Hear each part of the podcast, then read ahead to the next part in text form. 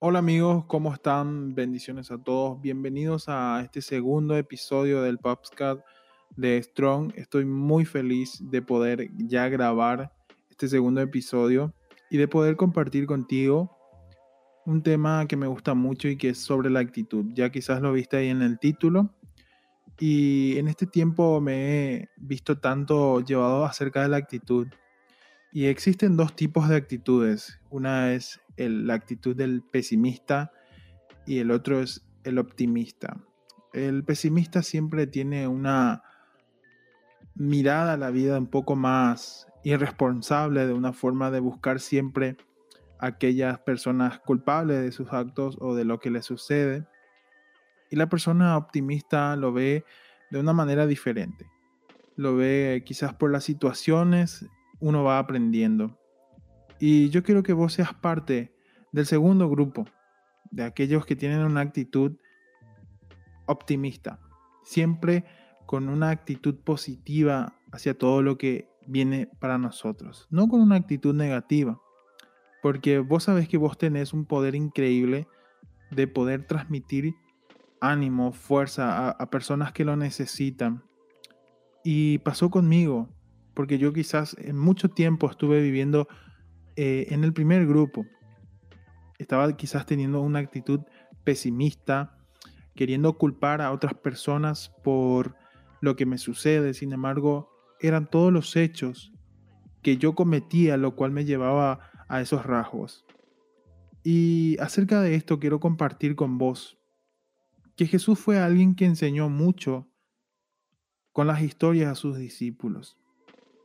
Y este pasaje que está en Mateo capítulo 13 versos 3 al 8 dice, Escuchen, el sembrador salió a sembrar. Al esparcir las semillas, algunas cayeron en el camino. Vinieron las aves y las comieron.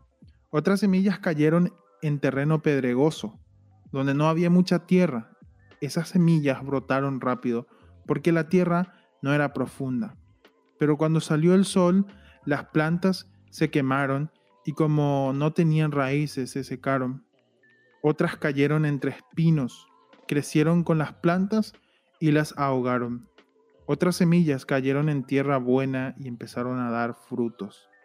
Algunas plantas produjeron 100 granos más por semilla, otras 60 y otra 30. Interesante este pasaje que lo encontramos en Mateo, porque la parábola del sembrador nos dice a nosotros que el sembrador es Dios y que muchas veces nosotros somos semillas en sus manos. Y alguna vez caímos en caminos donde vinieron las aves y nos llevaron.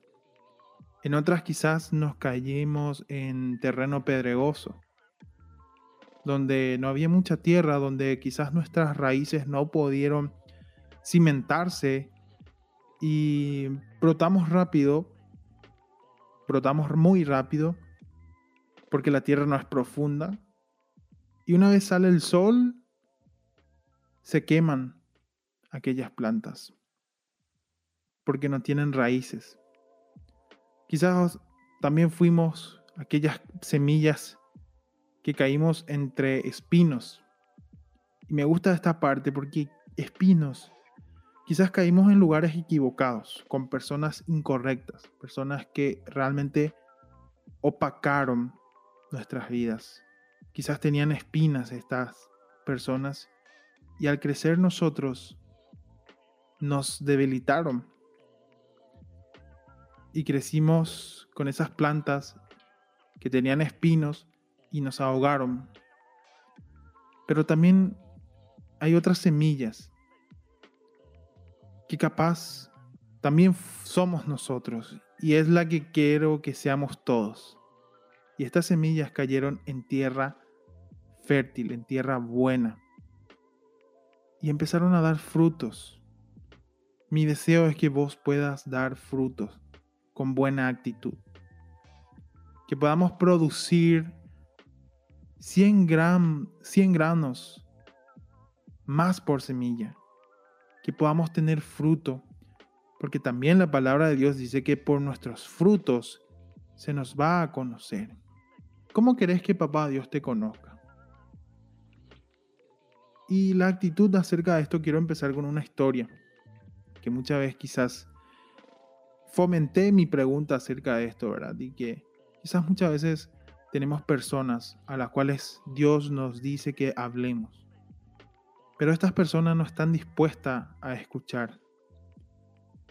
Quizás puede ser tu cónyuge, un compañero de trabajo o una persona en la iglesia, pero vos sabés y podés identificar que tiene una actitud extraña y que cualquier cosa que vos les, les diga no va a tener efecto en ella o en, en ellos. Para que haya comunicación siempre debe haber una apertura, una disposición para escuchar a la otra persona. Y eso mismo pasa con Dios. Nosotros tenemos que estar predispuestos. Quizás yo voy a hablarte acerca de las personas, pero muchas veces nosotros no tenemos la misma comunicación para escuchar a Dios. Porque Dios quiere hablarte, mostrarte su voluntad, sus magníficas promesas y su palabra de amor hacia, hacia ti. Pero solamente Él va a poder hacer eso en la medida en la que vos estés dispuesto a escucharle. A esto le llamo tener la actitud adecuada para comunicarte con Dios. Si mi corazón lo busca por compromiso, por presión o por satisfacer un requisito más, eso significa que estamos o estoy acudiendo a Él con la actitud adecuada. Podemos buscar medida, podemos buscarlo también a media máquina. Intermitentemente cuando sentimos que el agua nos está llegando al cuello, religiosamente por cumplir un deber. Todas estas actitudes que no van a rendir un mejor fruto, por el contrario, Dios, eh, nuestro Padre amoroso, se deleita cuando lo buscamos por amor, por agradecimiento, con un deseo profundo de conocerlo más a Él, con la convicción que Él nos escucha y se interesa por nosotros. El corazón que tenemos que tener es contrito y humillado, reconociendo que lo necesitamos, que le necesitamos a Dios. Se dice que la actitud no siempre está en control de lo que te sucede, pero siempre está en control de cómo responder tu actitud es la única cosa que puede, podés dominar al 100%. Algo que yo me di cuenta. Que depende de vos cómo dominás la actitud. Tenemos controles sobre nuestros cuerpos y una de ellas es el control de la actitud. Es de cómo te levantas a la mañana. Y espero que te levantes hoy con una actitud positiva para que tu día pueda ser determinado de la forma que Dios quiere para vos. Es interesante esto porque tu actitud es la única cosa que puede controlar el 100% de todo lo que pasa a tu alrededor. De cualquier forma, lo que piensas resulta en acción. Y esas acciones resultan en hábitos. Tus hábitos desarrollan tu carácter. Y tu carácter, ¿qué va a desarrollar? Tu fruto. Imagínense lo importante que es esto. Todo comienza con una actitud y tu mente. ¿Qué dice la Biblia sobre tu actitud?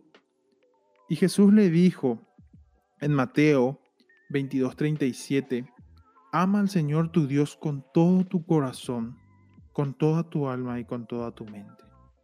Es uno de los primeros versículos que habla acerca de la actitud. Y la actitud correcta es amar al Señor tu Dios con todo tu corazón, con toda tu alma y con toda tu mente.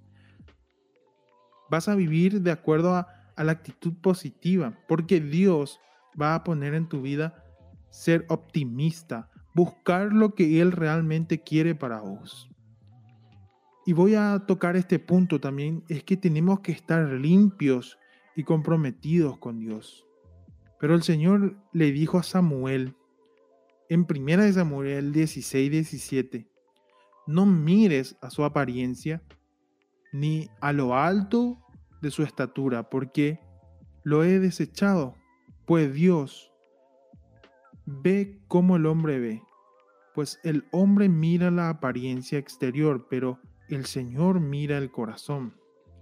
Dios no mira tu, tu estatura o tu belleza.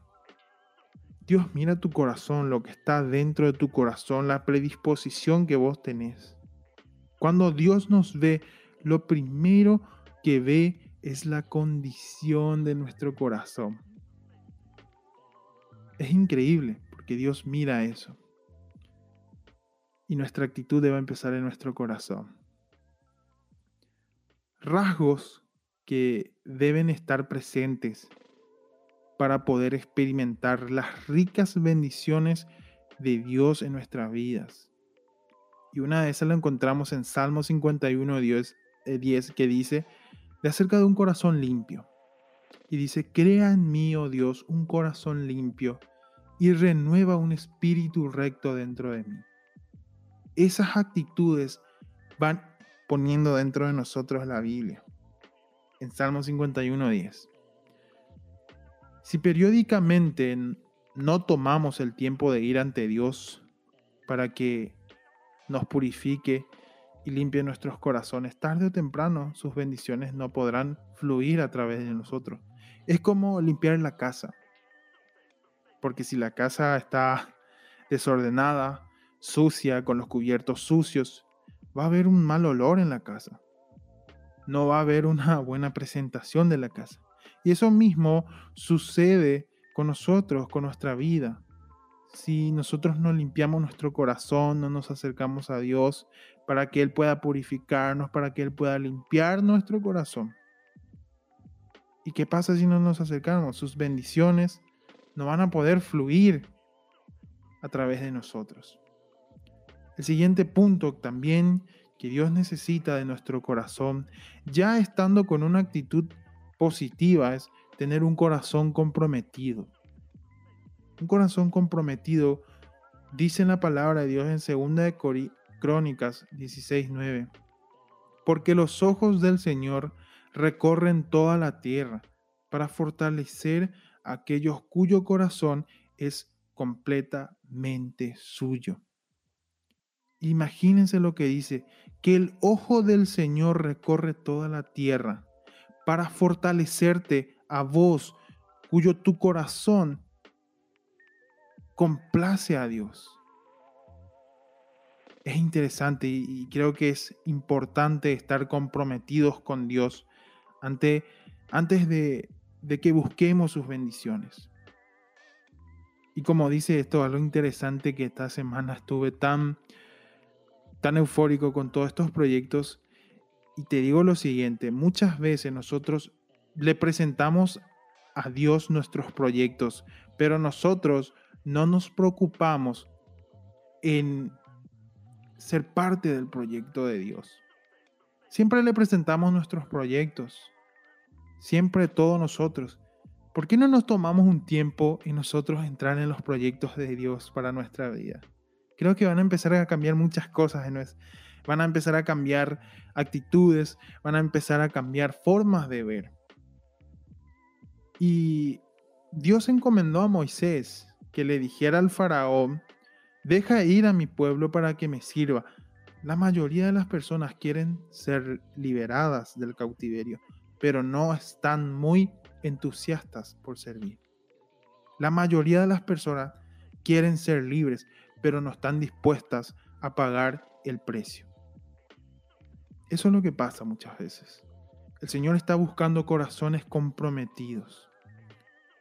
tu corazón le pertenece completamente a Él? Y si no, hoy mismo es un día para que puedas entregárselo a Dios, porque Él va a empezar a poner un corazón comprometido, un corazón limpio en tu vida y van a empezar a cambiar las cosas. Espero que esta, este tiempo en el que hemos estudiado y hemos hablado acerca de la actitud sea de bendición para tu vida. Porque creo yo que tener una actitud optimista con lo que Dios pone en nuestro corazón va a empezar a generar cambios a nuestro alrededor. Quiero hacer una oración contigo en este tiempo. Señor, reconozco que tú estás profundamente interesado en mi vida y no lo merezco. Cada vez que me presento ante ti, decido presentarme con la actitud adecuada. Reconozco que nada puedo por mí mismo, pero que todo lo puedo en ti. Dame hambre insaciable por tu palabra y tus principios. En el nombre de Jesús. Amén. Gracias a cada uno de ustedes que pudo escuchar esta parte y que puede realmente compartirlo porque sé que hay otras personas que quizás tienen que cambiar su actitud o lo tienen que llenar más de esa unción que Dios nos da. Gracias a todos ustedes. Esto fue Strong y nos encontramos en el próximo episodio.